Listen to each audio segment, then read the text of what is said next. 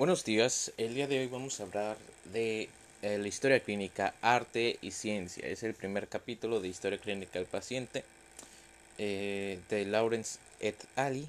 Y vamos a ver eh, este capítulo, que es el primero, escrito por Fight de Fitzgerald. La historia médica, dicen correctamente médicos venerables, es el arte central de la atención al paciente.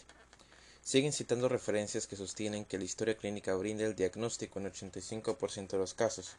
Sin embargo, esta cifra de 85% citada con frecuencia está en duda porque muchas de las historias dadas ahora por los pacientes y tomadas por los médicos son, en contenido real, un compendio de datos de los laboratorios y estudios radiológicos provenientes de visitas anteriores a sus médicos y admisiones al hospital. Así, por ejemplo, los pacientes traen con ellos expedientes de estudios de laboratorio a los consultorios. El personal y los estudiantes presentan a los pacientes con principales eh, molestias como fiebre, leucocitosis y vegetaciones mitrales en el ecocardiograma. Y una primera preocupación dada por un paciente en una clínica puede ser colesterol alto. Es difícil escapar a la convicción implícita de que los datos tecnológicos y de laboratorio son más objetivos y por lo tanto más científicos que la información subjetiva reunida al escuchar a un paciente decir su propia historia. Más aún, los sorprendentes avances en el diagnóstico tecnológico parecen justificar la reverencia con que se obtienen los resultados que generan. Desarrollo de habilidades para escuchar. Sin una historia clínica cuidadosa, sin conocer la historia del paciente, lo que pasó con él y sus circunstancias y su personalidad única, la práctica de la medicina deja de ser un arte o una ciencia. Imagine que Imagine qué opinión tendríamos de un investigador que toma medidas de referencia y que cultiva microorganismos conocidos sobre un medio no conocido. ¿Le daríamos crédito a las observaciones de un genetista que intercalara aún los pares de bases más íntimamente analizados dentro de un genoma por lo demás desconocido? El estudio del paciente comienza con la historia clínica, una historia tomada por una persona entrenada también para Ok, el estudio del paciente comienza con la historia clínica, una historia tomada por una persona entrenada también para escuchar, porque solo un observador hábil puede escuchar las inflexiones vocales que sugieren la importancia de las cosas para el paciente. Solo él puede leer las claves no verbales que iluminan el significado de las palabras. Es solo él quien puede entender no nada más lo que dice, sino también la información que suele ser de vital importancia y que se reúne cuando los pacientes no dicen las cosas. La capacidad para tomar una buena historia clínica no puede adquirirse con clases o programas de estudios, ejercicios estandarizados del paciente, eh, audios o incluso textos como este. Es un arte adquirido con la experiencia, aprendido con el tiempo, con cada historia sucesiva del paciente y la cuidadosa información de la que se que desprende de ella. A menudo es frustrante para los estudiantes y los practicantes que quieren saber lo que debe incluir una historia clínica considerada como buena. Confunden estructura con sustancia. La buena historia clínica no varía dependiendo de la manera en que uno ordena sus secciones, como enfermedad presente, revisión de sistemas y aspectos por el estilo, ni con el dominio de la terminología actual y múltiples acrónimos eh, que, con un mayor, que con mayor frecuencia oscurecen en lugar de facilitar la comprensión, sino en la historia que el paciente necesita decir y el médico escuchar, de manera que juntos puedan recorrer el camino de la comprensión de lo que hay que hacer después como cualquier arte y cualquier ciencia, la habilidad para hacer una entrevista al paciente se construye sobre el pasado del practicante y requiere experiencia. Es difícil saber qué enfatizar y qué descartar, qué pregunta hacer después y cómo dirigir el discurso, sutilmente y sin influenciar marcadamente o modificar su contenido, y las lecciones nunca terminan. La única forma de aprenderlo es hacerlo con pacientes reales una y otra vez. Más que los hechos. Aquí estamos, médicos en el siglo XXI equipados con herramientas realmente milagrosas de diagnóstico y terapia, y los pacientes se quejan de nosotros. Incluso el mejor educado, o especialmente el mejor educado, va con los curanderos. No confía en el médico. ¿Por qué? Tal vez porque las mayores aflicciones de nuestros pacientes, como el temor, desesperación, fatiga y dolor, pueden incluir hallazgos no objetivos. Ningún resultado de laboratorio o imagen puede plasmarlos. Solo por medio de la historia clínica los pacientes nos dicen qué tanto necesitan de nuestra ayuda y cómo es la mejor manera de brindárselas. Ellos nos lo han dicho una y otra vez en, encuestas en que, la, mayor queja relacionada con los médicos de nuestra era es que no los escuchan. La historia clínica es más que la elucidación de los hechos del caso, más que una construcción de síntomas. Cuenta la historia de la reacción que tiene un ser humano único con esos síntomas y su impacto en la mente y vida del paciente, su familia y sus esperanzas. Escucharlos es más que un conjunto de indicaciones para estudios posteriores. En sí misma es un acto terapéutico mayor y el médico por sí mismo un potente instrumento terapéutico. Junto con la colocación de las manos que sigue la exploración física, el encuentro del médico y el paciente cubre una necesidad primordial en la parte vulnerable que debe atenderse, cuidarse y revisarse.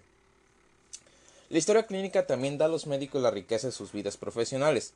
Dentro de unas décadas, al revisar su carrera en la medicina, un médico no recordará los perfiles químicos, los resultados de la resonancia magnética, o incluso la mayor parte de los datos médicos científicos de su práctica pasada. Lo, que recordarán y dirían a sus posiblemente aburridos estudiantes son las historias de cómo eran y cómo actuaban sus pacientes. Si la duración en la memoria es indicación de la importancia de los eventos, en la historia clínica esta historia de cómo el paciente responde a la coacción es lo que resulta existencialmente más importante para el médico y para el paciente. T. S. Eliot una vez escribió ¿Dónde está la sabiduría? ¿Dónde está la sabiduría que hemos perdido con el conocimiento? ¿Dónde está el conocimiento que hemos perdido con la información? Los estudios de laboratorio son, sin duda, esenciales e informativos. Sin embargo, el conocimiento solo surge al integrarse con la historia del paciente, como este, como con la historia del paciente, como se desprende de la historia clínica y la exploración física. La sabiduría es lo que los médicos adquieren cuando reconocen esta verdad. Vamos con el capítulo número 2. Sutilezas de la toma de la historia clínica. Este es un capítulo de Halaila Lax Kravitz y Richard L. Kravitz. Cuando se ve por primera vez a pacientes en clínicas y en las guardias, la curva de aprendizaje es inclinada. Durante estos encuentros iniciales a menudo resulta difícil hacer las preguntas correctas, seguir las respuestas y clasificar la información en las categorías adecuadas. Por otra parte, cuando se observa a un médico experimentado tomar una historia clínica, todo parece natural y sin esfuerzo. La entrevista fluye libremente y la historia médica se lleva a cabo sin problemas. Con el tiempo, los médicos desarrollan un estilo personal de entrevista, integrando la información de este libro y las experiencias con los pacientes. Los siguientes lineamientos son algunos trucos del oficio que pueden ayudar al estudiante, en cualquier etapa de entrenamiento o la práctica, a sortear algunos de los obstáculos para la toma de una historia médica eficiente. Aunque estén apuros, no lo demuestre. En el curso de la atención clínica diaria hay momentos en los que se está presionado por el tiempo. Hay que atender a muchos pacientes, revisar resultados de laboratorio y ensayar una presentación para la mañana. Los pacientes son muy perceptivos. Si, sabe que tiene cierta cantidad de tiempo con el paciente, saque el mayor provecho. Siéntese en lugar de estar de pie. No hunda la cabeza en el expediente. Mantenga el mayor contacto visual posible, levantando la cabeza para mirar al paciente con frecuencia a medida que escriba las notas.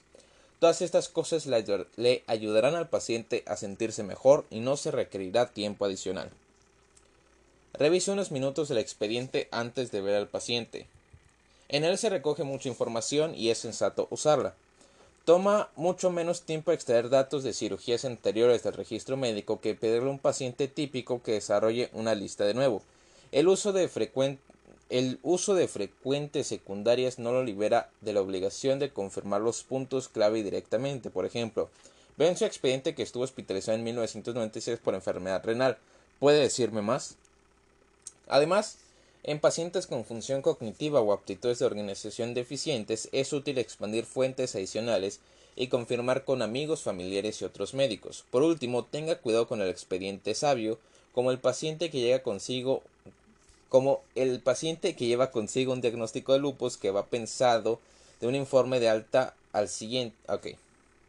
Además, en pacientes con función cognitiva o aptitudes de organización deficientes, es útil expandir fuentes adicionales y confirmar con amigos, familiares y otros médicos.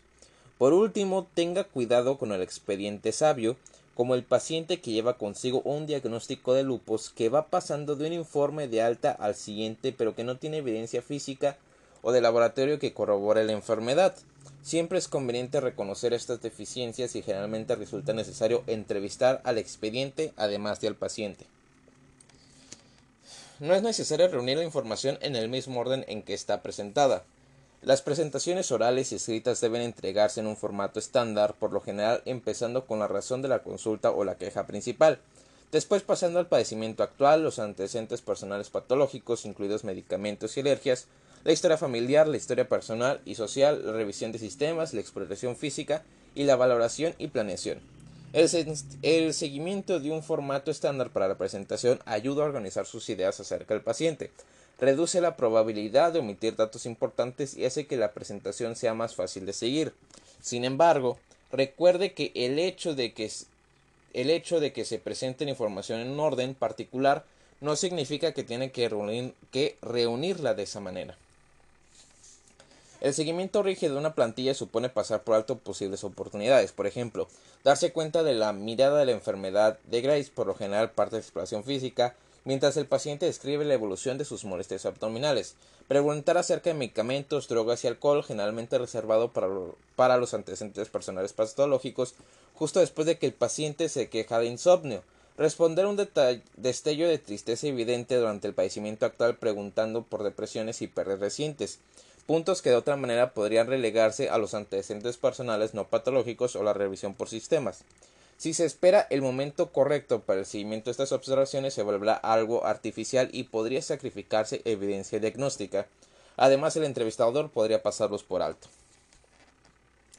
Admita cuando esté confundido. A los pacientes no les importa la repetición, ellos quieren que el médico los, lo entienda bien. No tema decir, lo siento, no entendí bien eso. En ocasiones una historia vaga e inconsistente es una clave para la disfunción cognitiva. Más a menudo los detalles mal colocados y las inconsistencias cronológicas simplemente reflejan la complejidad de la experiencia humana. El conocimiento médico puede brindar un marco para entender lo que está pasando en el cuerpo del paciente, pero primero deben aclararse los detalles críticos. La instalación del dolor o la disnea fue instantánea, aguda o subaguda o crónica o crónica. La náusea y la anorexia precedieron al dolor o viceversa. Eh, es el paciente el que se queja del vaciamiento urinario frecuente de volúmenes relativamente pequeños o de grandes volúmenes. Si algo no tiene sentido, persista hasta que se aclare. No deje los antecedentes fuera de la historia. Ningún aspecto de la historia clínica es más importante que la relación cronológica entre un evento y otro. Resulta útil señalar, un, resulta útil señalar una línea de tiempo que indique cuándo comenzaron los síntomas. El patrón cronológico de los síntomas no solo ayuda a establecer un diagnóstico, sino también informa la urgencia de la respuesta.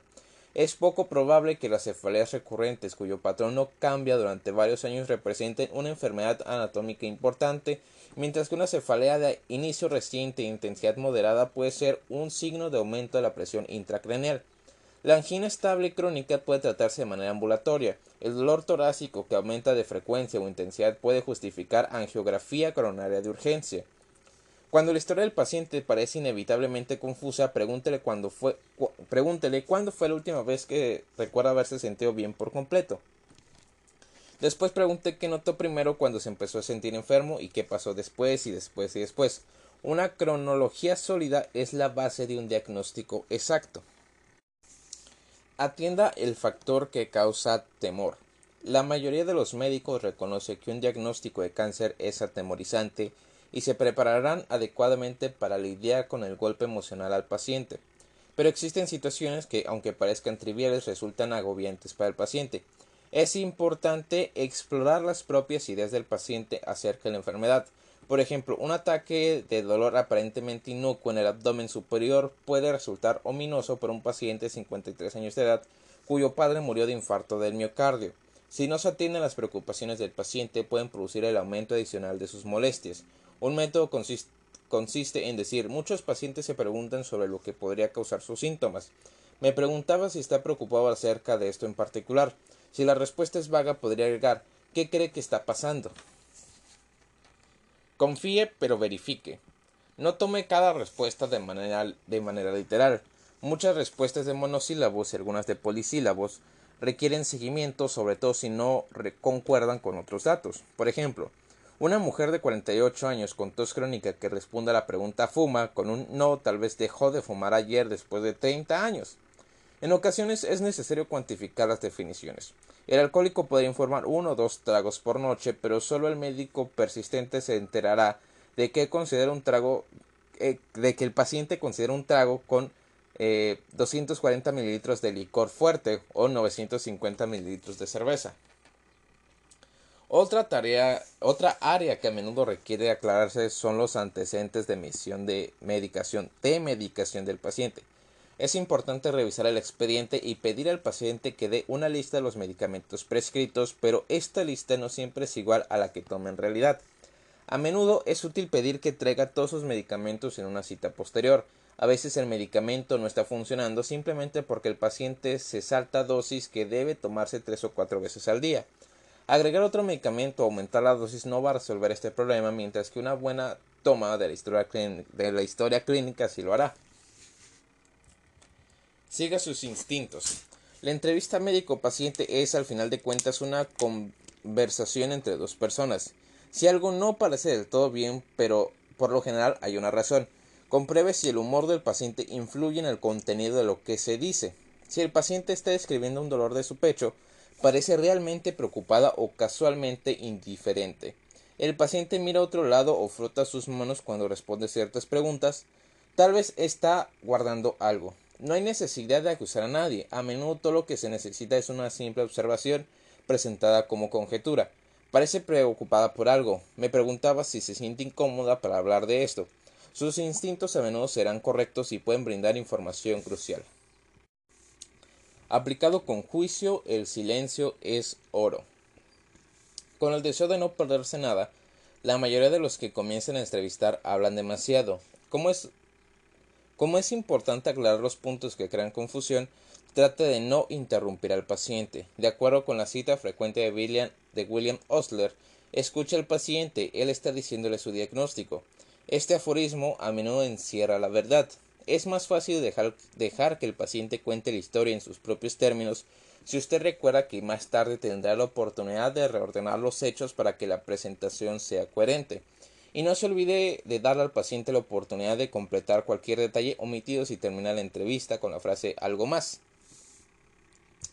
Una buena toma de la historia clínica sirve a un doble propósito. Si se incorporan estos lineamientos al tomar la historia clínica, aumentará la probabilidad de obtener la información correcta mientras se forma una conexión crítica con el paciente, lo que es en sí terapéutico. Entonces continuamos con el capítulo 3, que es la entrevista centrada en el paciente. Este es pues del mismo libro y este es un episodio, episodio, Dios mío, capítulo este, escrito por Auguste Fortin, eh, Francesca de Jamena y Robert Smith. La entrevista médica efectiva no es innata, sino que debe aprenderse y practicarse sistemáticamente.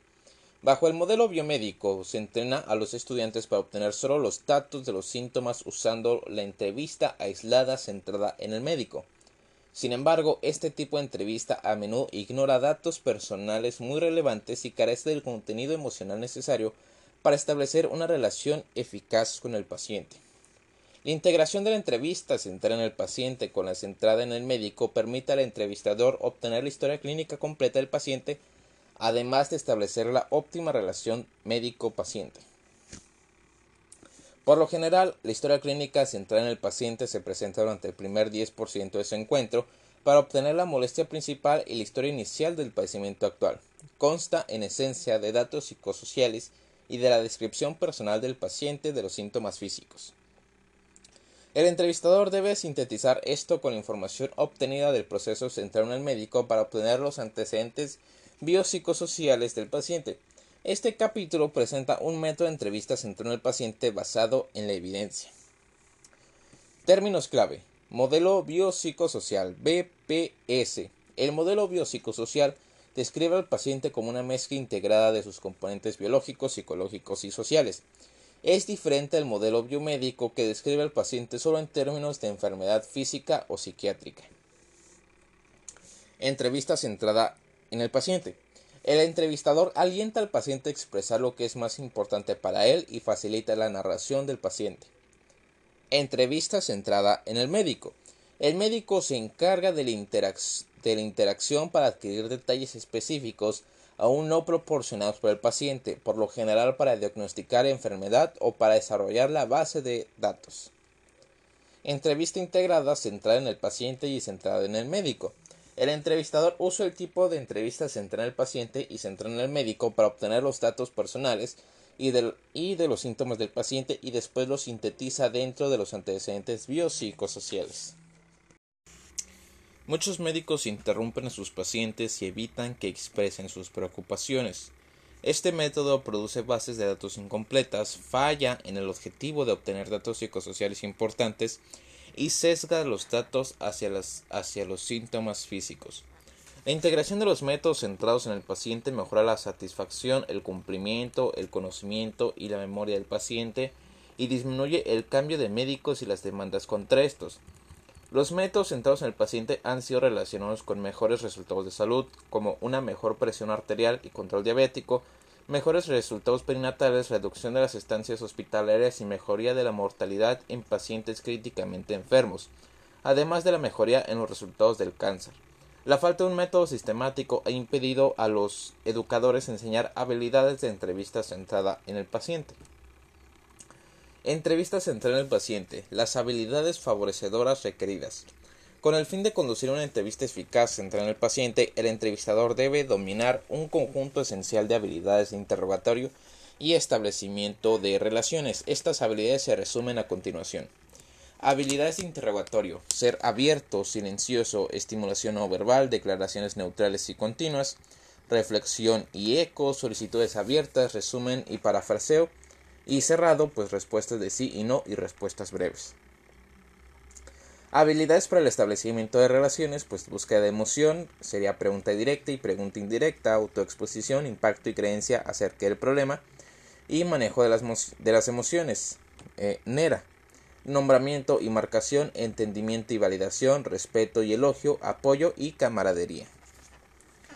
Habilidades para el interrogatorio abierto. Estas habilidades generan la estas habilidades generan la agenda del paciente y dan lugar a descripciones personales de síntomas y preocupaciones. Se alienta al paciente a que exprese lo que está en su mente, por ejemplo, preguntas, sentimientos y temores, en lugar de responder a lo que el entrevistador tiene en la mente. En contraste, las preguntas cerradas se concentran en hechos específicos de la mente del entrevistador, como diagnósticos y se usan en el proceso centrado en el médico.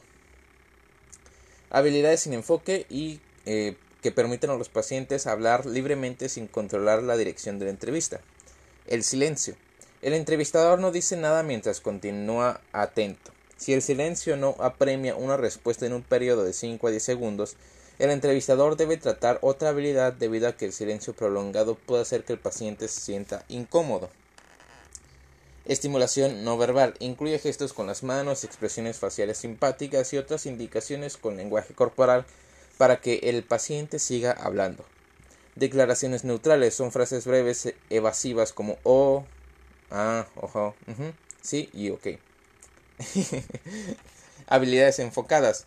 El entrevistador dirige al paciente hacia un tema particular que el paciente ha mencionado.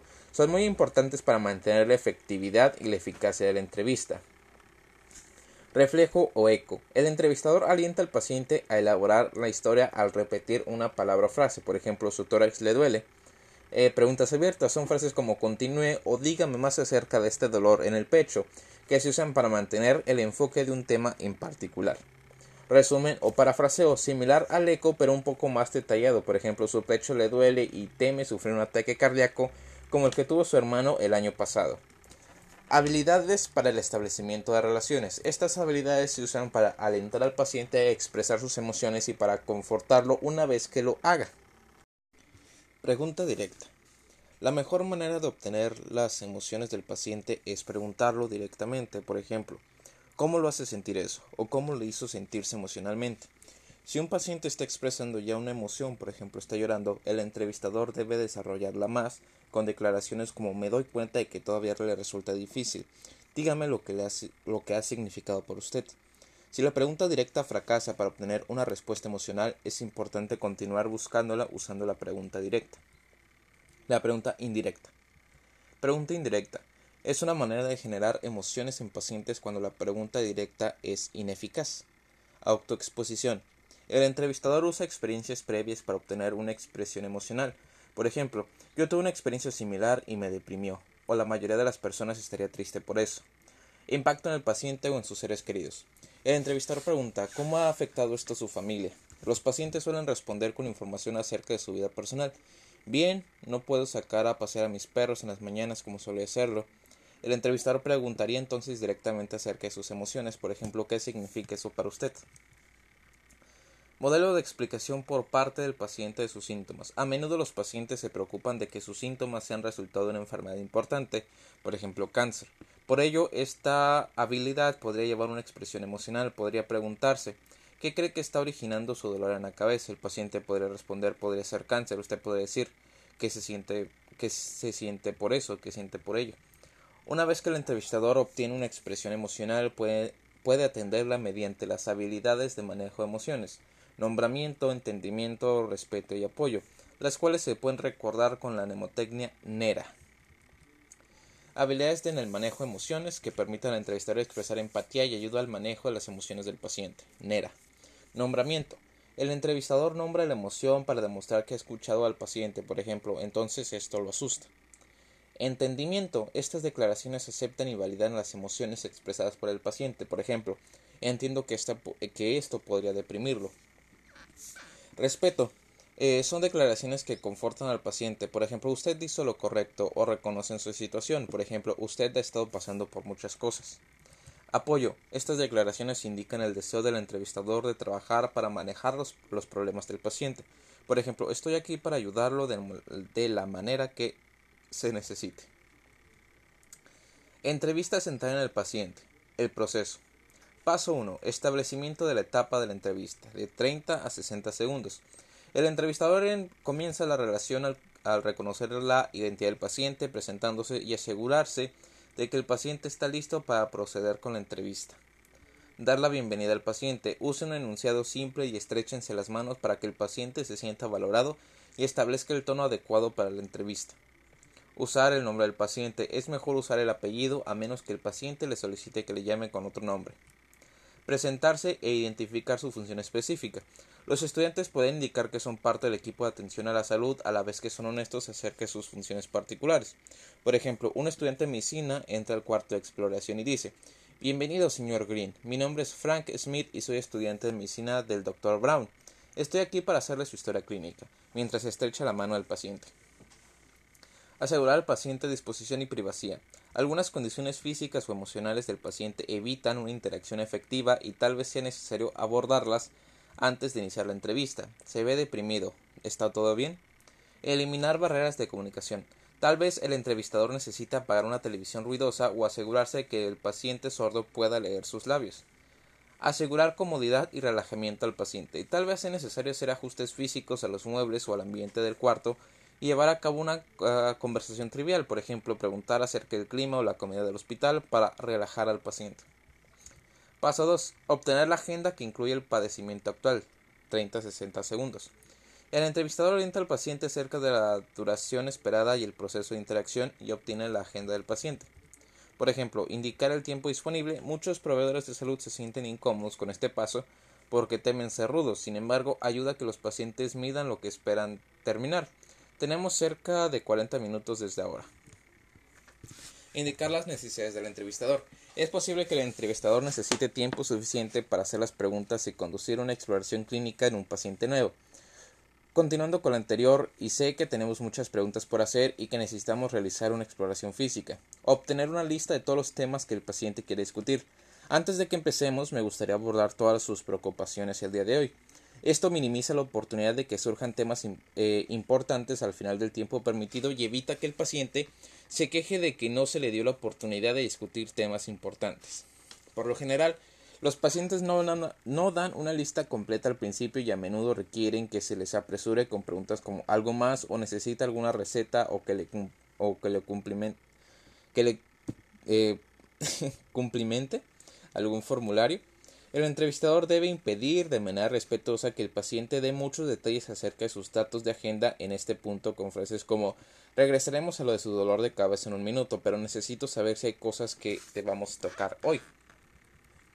Resumir y finalizar la agenda.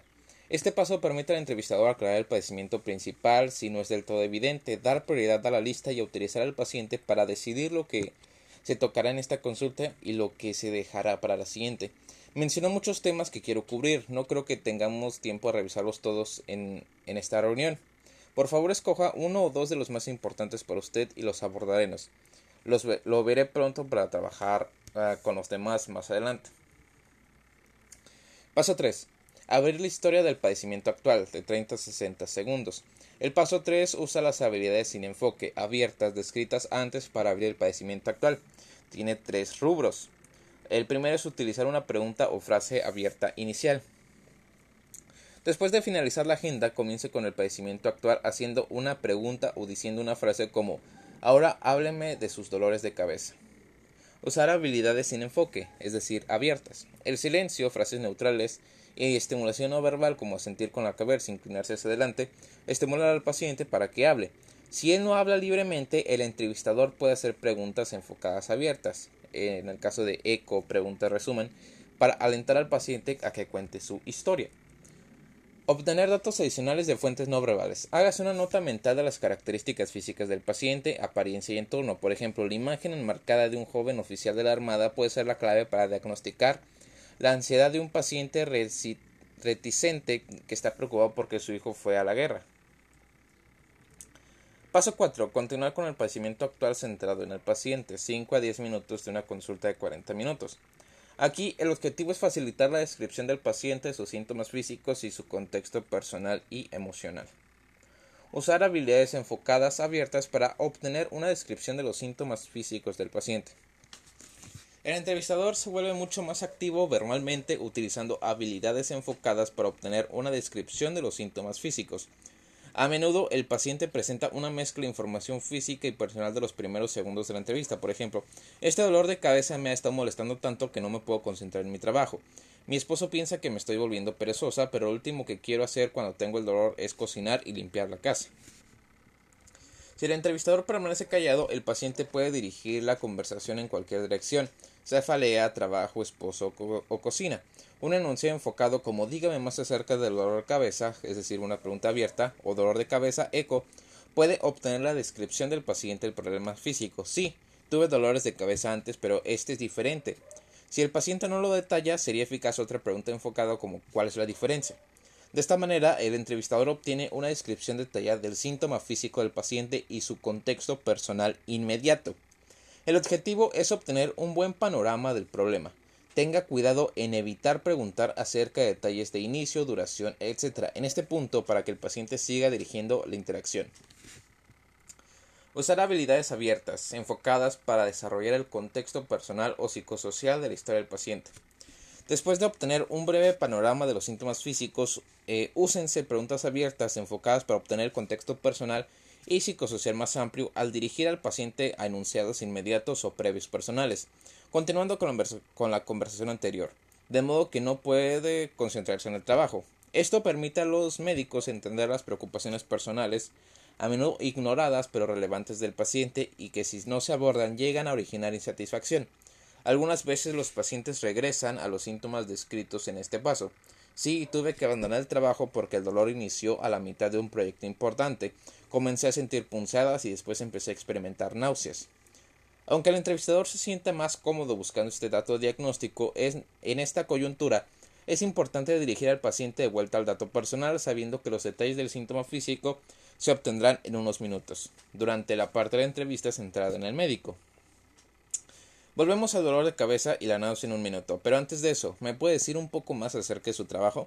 Esta persistencia y el enfoque de la información personal introducida por el paciente a menudo arroja datos personales muy relevantes.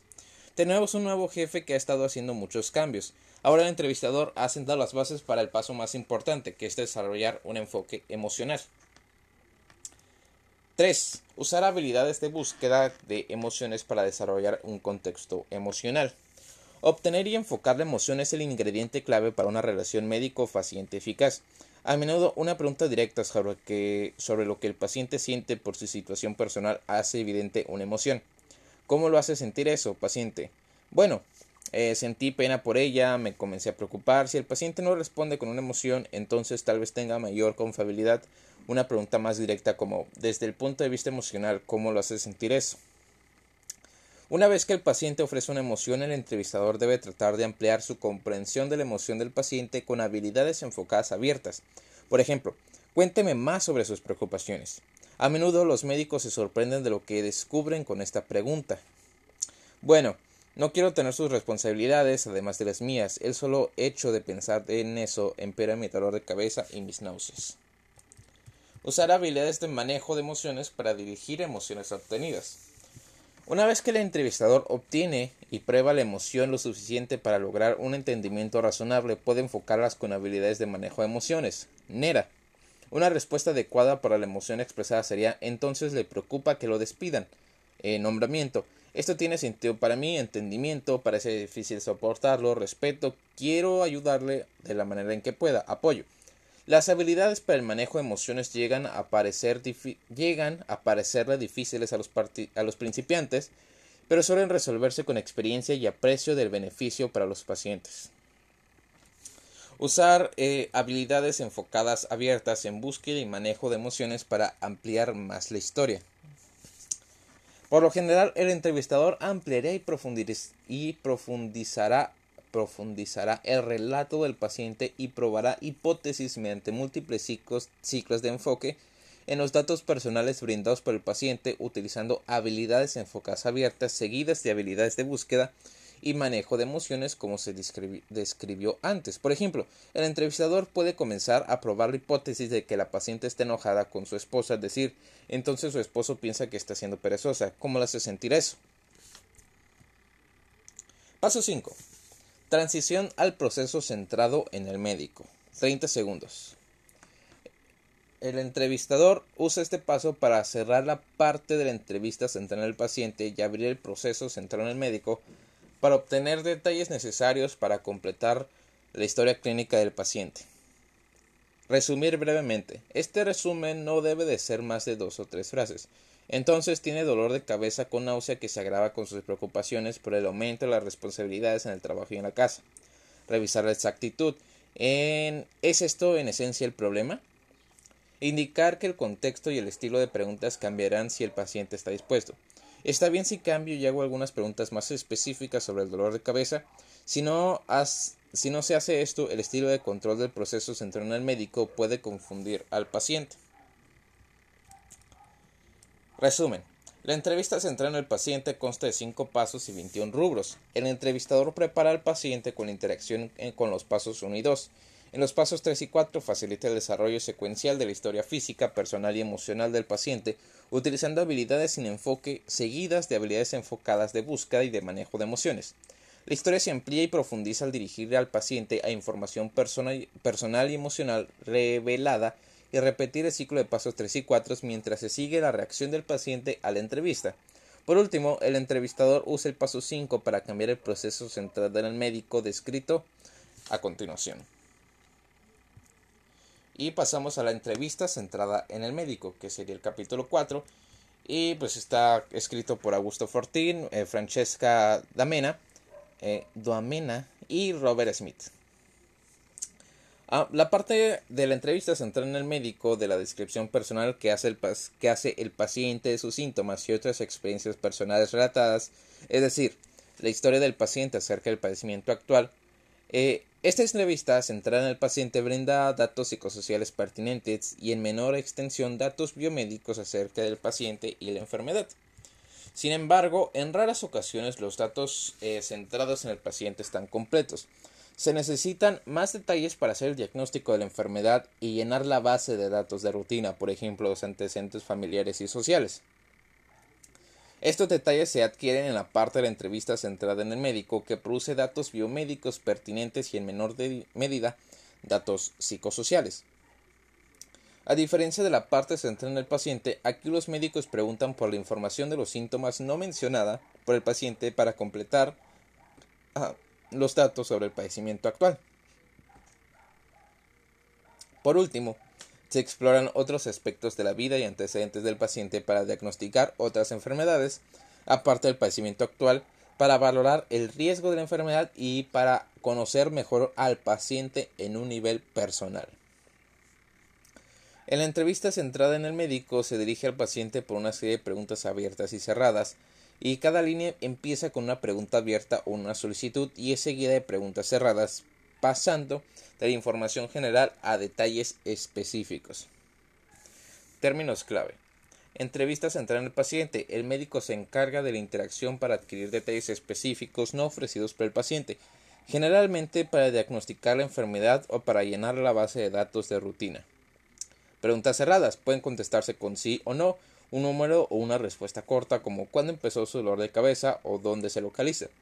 Preguntas o solicitudes abiertas estimulan al paciente a ser más narrativo. Por ejemplo, cuénteme más acerca de su dolor de, su dolor de cabeza. Llenado de la historia del padecimiento actual. En el componente central del paciente del padecimiento actual se amplía la descripción de los síntomas y se obtienen los síntomas relacionados, sus detalles y otros datos no introducidos todavía por el paciente como medicamentos, hospitales y médicos. Y eso nos lleva al cuadro 4.1. Cómo llenar la historia del padecimiento actual. Primero, definir las características cardinales de la principal queja del paciente. Definir las características cardinales de otros síntomas, los mencionados por el paciente y los que no se han mencionado, en el sistema orgánico del principal problema del paciente preguntar por síntomas relevantes fuera del sistema involucrado y preguntar por datos relevantes no sintomáticos, es decir, secundarios. ¿Cómo ampliar la descripción de los síntomas? Los síntomas ya mencionados por el paciente suelen necesitar una explicación adicional. Para comprender por completo un síntoma, los médicos deben conocer sus siete características cardinales, que, eh, que es lo que nos lleva al cuadro, al cuadro 4.2, que son las siete características cardinales de los síntomas. La primera es la localización e irradiación, lo que es la localización precisa, lo profundo superficial y localizado o difuso. También la calidad, que puede ser descripciones usuales o inusuales.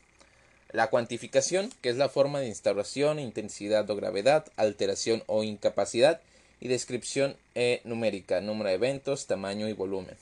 También en el paso 4, eh, cronología, momento en la instalación de los síntomas, intervalos entre las recurrencias, duración de los síntomas, periodicidad y frecuencia de los síntomas y curso de los síntomas, es decir, a corto o largo plazo. El paso 5 es el escenario, eh, los factores modificantes es el 6, que son los factores precipitantes, precipitantes, agravantes y factores paliativos, y los síntomas asociados. Entonces, Ah, en la entrevista centrada en el paciente, los médicos descubren muchas de las características de los síntomas, pero es poco probable que aún el paciente más articulado los mencione todos al relatar su historia. Además, en la entrevista centrada en el médico se buscan detalles adicionales. Se empieza con una, con una, se empieza con una solicitud abierta. Cuénteme más acerca de su dolor torácico y después hacen preguntas cerradas más específicas para obtener las características cardinales. Señaló el lado izquierdo de su pecho. El dolor viaja a cualquier lado en el caso de síntomas diferentes al dolor, como eh, eh, o sea, en el caso de síntomas diferentes al dolor, como debilidad o mareo, tal vez no se apliquen todas las características cardinales, por ejemplo, localización o irradiación. Debe determinarse la ubicación precisa de los síntomas. Esta determinación y si los síntomas irradian son elementos importantes del diagnóstico, por ejemplo, lumbalgia, que se irradia hacia la nalga, el músculo posterolateral y la pantorrilla lateral, sugiere afección de la raíz nerviosa L5-S1 por un disco herniado. La calidad de un síntoma ayuda al diagnóstico. Por ejemplo, es más probable que el dolor ardoroso subesternal se deba a reflujo esofágico, mientras que el dolor torácico opresivo es más susceptible que se deba a angina o infarto del miocardio. En ocasiones los pacientes describen sus síntomas de maneras inusuales. Por ejemplo, se siente como si alguien estuviera dentro de mí y me desgarrara. Este lenguaje insinuaría problemas psicológicos, aunque también podría indicar una enfermedad importante. Cuando se cuantifica un síntoma de dolor, se usa una escala numérica. En una escala del 1 al 10, en que 1 es la ausencia de dolor y 10 es el peor dolor que puede imaginar, ¿qué número le daría al dolor que está describiendo? La cronología brinda la estructura para el resto de la historia de enfermedad del paciente. Ok, la cronología brinda la estructura para el resto de la historia de la enfermedad del paciente. El problema principal cuando empezó su curso hasta el presente y su tratamiento previo.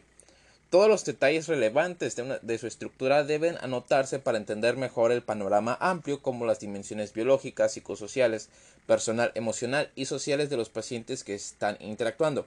Por lo general, el estudiante o el médico organiza el resto de las características para ajustarse a la cronología. Cuestionamiento sobre síntomas en el mismo sistema corporal. Después de obtener un panorama completo del relato de los síntomas del paciente, incluidas todas las características cardinales relevantes, pregúntese acerca, pregúntese acerca de los síntomas en el mismo sistema corporal como el descrito en el padecimiento actual.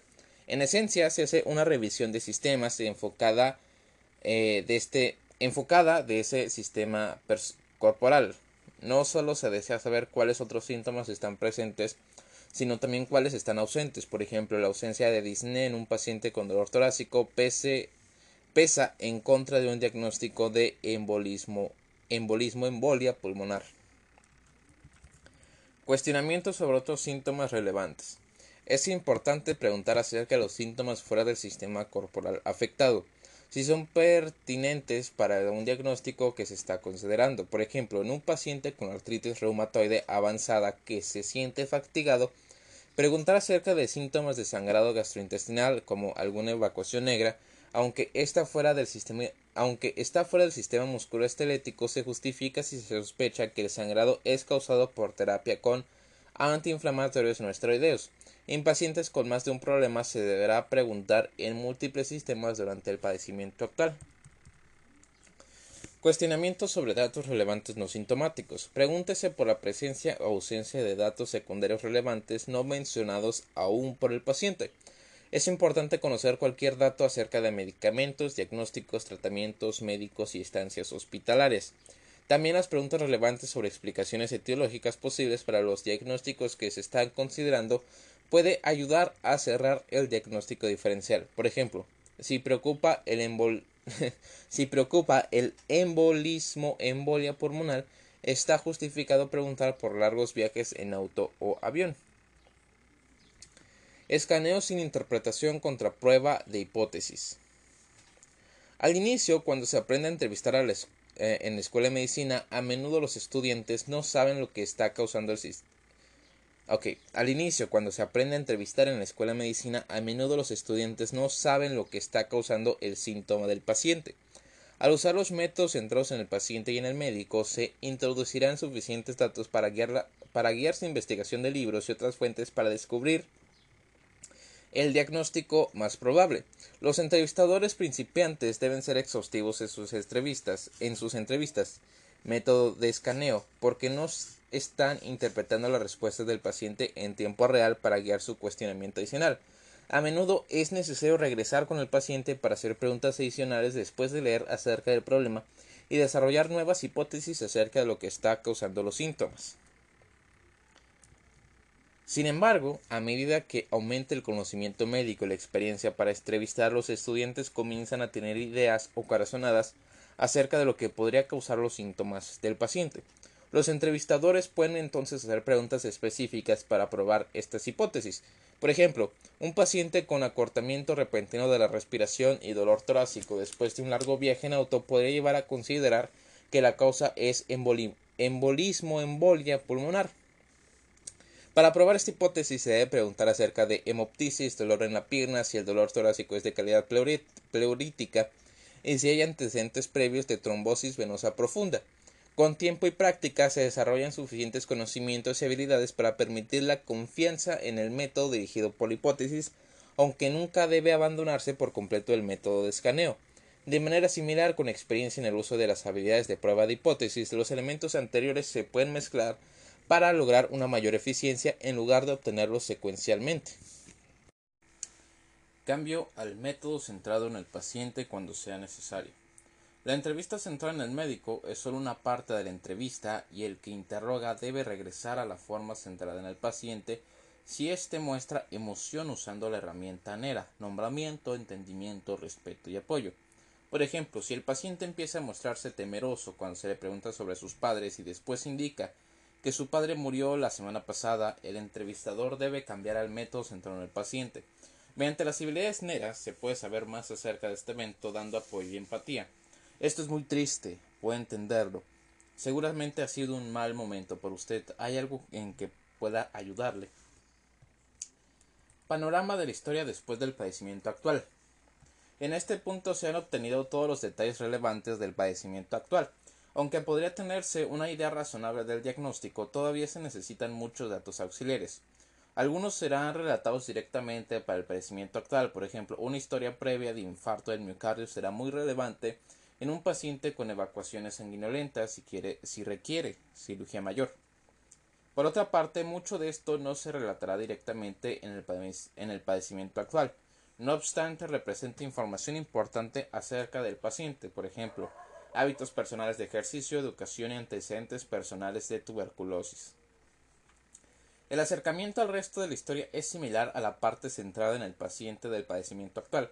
El interrogatorio debe iniciar de manera abierta en cada área principal y después seguirse con preguntas cerradas para obtener los detalles, recordando siempre regresar a las herramientas centradas en el paciente y ANERA cuando sea necesario. Antecedentes personales patológicos.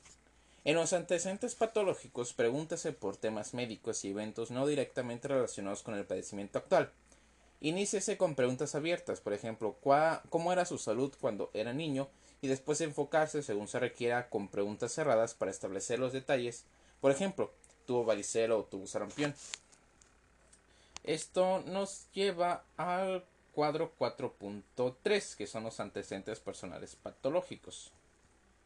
Eh, pero primero vamos a hablar sobre los medicamentos. determínese los medicamentos que el paciente toma, incluidas dosis y vías de administración. Asegúrese de preguntar sobre medicamentos de venta sin receta y, y remedios de herbolaria o alternativos. Pregúntese específicamente acerca de anticonceptivos orales, hormonas, laxantes y vitaminas, porque en ocasiones los pacientes no los consideran medicamentos. Alergias. Pregúntese por alergias ambientales, alimenticias o medicamentosas. Determines, exactamente qué reacción tuvo el paciente al medicamento. Esto es importante porque muchas alergias a fármacos en realidad son efectos colaterales esperados, como prurito, o, como prurito con la morfina o reacciones adversas no alérgicas como sangrado gástrico con aspirina. Ahora sí, volvemos al cuadro 4.3 que nos muestra los antecedentes personales patológicos. Preguntar, preguntar acerca del estado general de salud y enfermedades pasadas infancia, sarampión, paperas, rubeola, varicela, fiebre escarlatina y fiebre reumática. En los adultos, hipertensión, ataque vascular cerebral, diabetes, enfermedad cardíaca, tuberculosis, enfermedad venérea, cáncer. Preguntar acerca de lesiones pasadas, accidentes, psicoterapia y problemas inexplicables. También hospitalizaciones pasadas como médicas, quirúrgicas, obstétricas y psiquiátricas.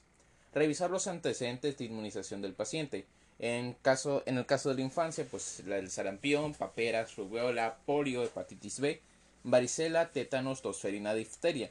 Y en los adultos, refuerzo de tétanos, refuerzo de hepatitis B, hepatitis A, influenza, neumonía y, eh, neumonía neumocóxica. Obtener los antecedentes obstétricos de la paciente y los antecedentes menstruales. Edad de la menarquía, duración del ciclo, duración del flujo menstrual, duración de tampones, toallas utilizados al día, número de embarazos, complicaciones, número de nacimientos vivos, partos espontáneos vaginales cesárea, números de abortos espontáneos o terapéuticos. También la edad de la menopausia. También la lista de medicamentos actuales incluyendo dosis y vías de administración. Preguntar específicamente acerca de medicamentos que se venden sin receta, remedios alternativos, anticonceptivos, vitaminas y laxantes. También revisar las alergias, ya sea ambientales, farmacológicas o alimenticias. Asegurarse de que las alergias medicamentosas no sean en realidad efectos secundarios esperados o reacciones adversas no alérgicas. Antecedentes personales no patológicos. Los antecedentes personales no patológicos describen conductas y otros factores personales que podrían tener impacto en el riesgo de la enfermedad, la gravedad y el resultado. También ayuda al entrevistador a conocer al paciente. A medida que los eh, estudiantes adquieren experiencia, aprenderán cuáles preguntas son más importantes para un encuentro particular con el paciente. La discusión de los hechos sobresalientes servirá para identificar los objetivos, para modificar los factores de riesgo y para ayudar al establecimiento de la relación médico-paciente. Estos datos, aunque los pacientes los dan en raras ocasiones, deben discutirse de manera abierta y sin juicios para ganarse la confianza y obtener información exacta. Tal vez este tipo de información deba obtenerse en múltiples encuentros con el paciente. Los datos psicosociales obtenidos a los, a los antecedentes personales no patológicos complementan la información personal y emocional obtenida en la sección de la entrevista centrada en el paciente. Escuchar el relato del paciente y responder a sus emociones es terapéutico y crucial para la relación médico-paciente. A continuación se detallan algunas de las áreas más importantes de los antecedentes personales no patológicos. Hábitos. pregúntese, a ver, pregúntese, acerca del, pregúntese acerca del consumo de tabaco, incluidas formas del mismo, por ejemplo, pipa, rapé, para mascar y número de cajetillas de cigarrillos al día. Al día, ok. Y número de cajetillas de cigarros al año, perdón. Determínese si el paciente consume alcohol y si puede ser un problema de salud. Determínese si el paciente consume alcohol y si puede ser un problema de salud. Pregunte, ¿bebe cerveza, vino, licores? ¿Qué tanto alcohol consume? ¿Alguna vez ha sido el alcohol un problema en su vida? ¿Cuánto lo, ¿Cuándo lo consumió por última vez? Una pregunta positiva, la última pregunta sería, esto es en última copa, esto, o sea, sería, este, ¿qué? A ver, otra vez. Determínese si el, si el paciente consume alcohol y si puede ser un problema de salud.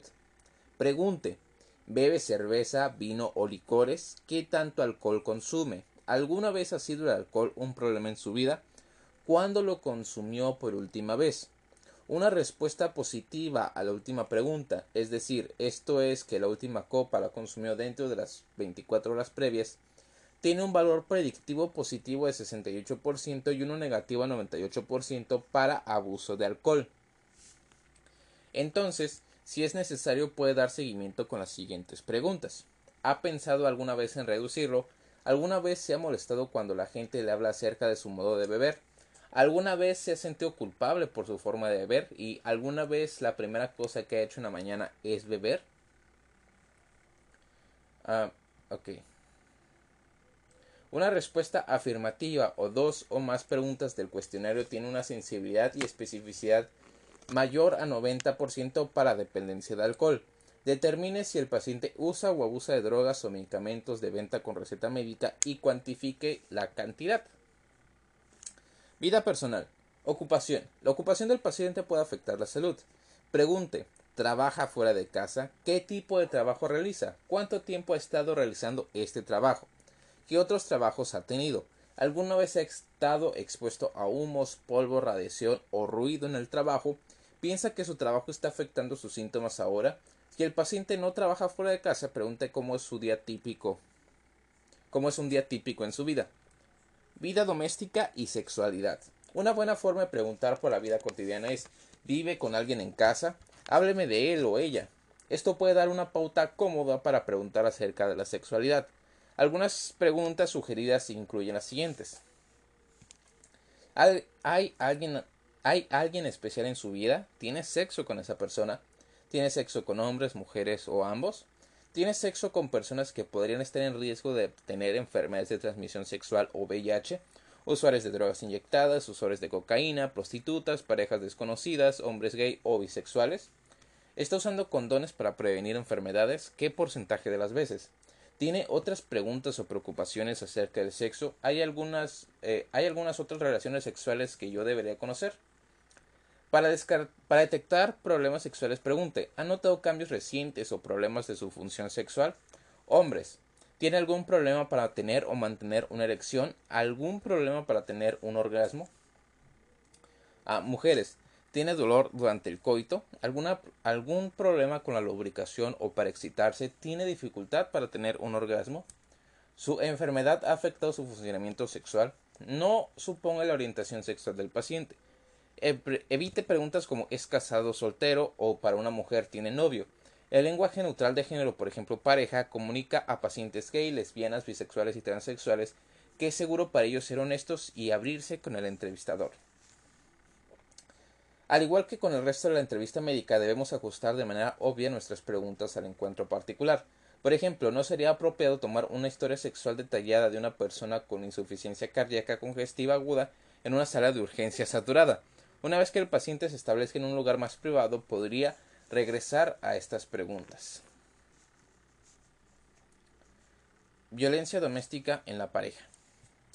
Un estimado de 2 a 4 millones de mujeres en Estados Unidos sufren de abuso físico cada año y la violencia familiar se presenta en una de cada cuatro familias. Aunque pueda sentirse incómodos, los médicos deben aprender a preguntar de manera sensible acerca de violencia doméstica de la pareja porque es muy poco probable que los pacientes toquen por iniciativa propia estos temas importantes. Un método sugerido es ¿Alguna vez ha sido golpeado, cacheteado, pateado o lastimado físicamente por alguien? Alguien lo ha, lo ha forzado a tener actividades sexuales. Espiritualidad y creencias religiosas. La espiritualidad y las creencias religiosas son importantes para muchos pacientes, sobre todo en momentos de enfermedad. Una mnemotecnia sugerida para preguntar acerca de los datos es FICA, fe y creencia. ¿Se considera a sí mismo como una persona espiritual o religiosa? ¿Cuál es su fe o creencia? ¿Qué le da sentido a su vida? Importancia e influencia. ¿Qué importancia tiene la fe en su vida? ¿Sus creencias han influenciado la manera de cuidarse a sí mismo y de su enfermedad? ¿Qué papel juegan sus creencias en la recuperación de su enfermedad o en la manera de lidiar con ella? Comunidad. ¿Es usted parte de una comunidad espiritual o religiosa? ¿La comunidad lo apoya? Si es así, ¿ahora lo están haciendo? ¿Existe algún grupo de personas que realmente ame y que sea importante para usted?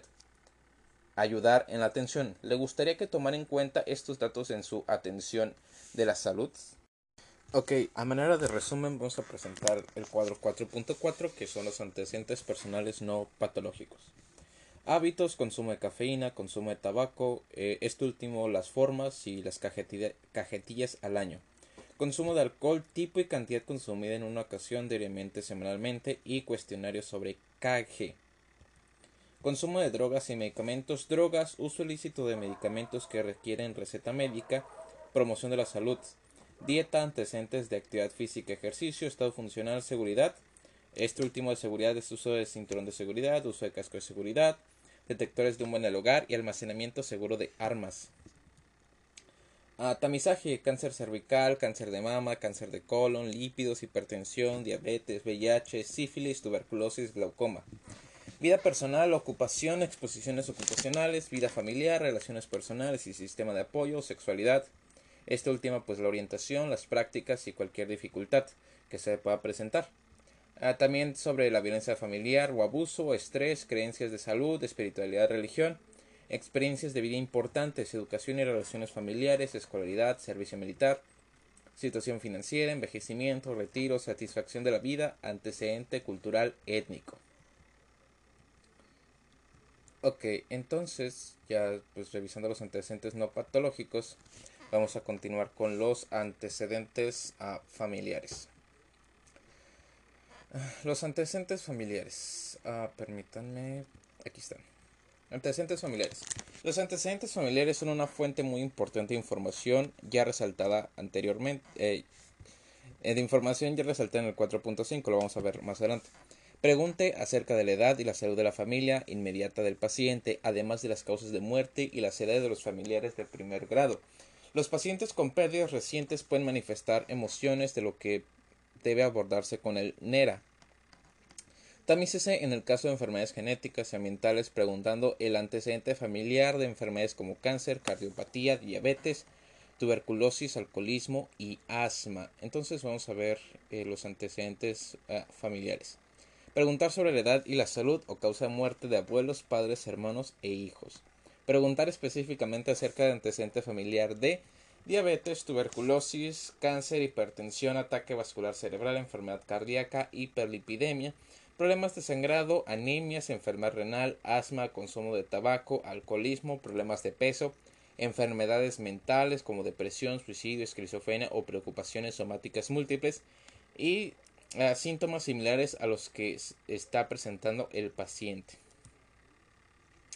Estos son los antecedentes familiares. Ahora vamos a la revisión por sistemas. La revisión por sistemas es, es una revisión de la cabeza a los pies para descubrir síntomas no obtenidos antes en la entrevista. Parte de la revisión por sistemas se ha realizado ya.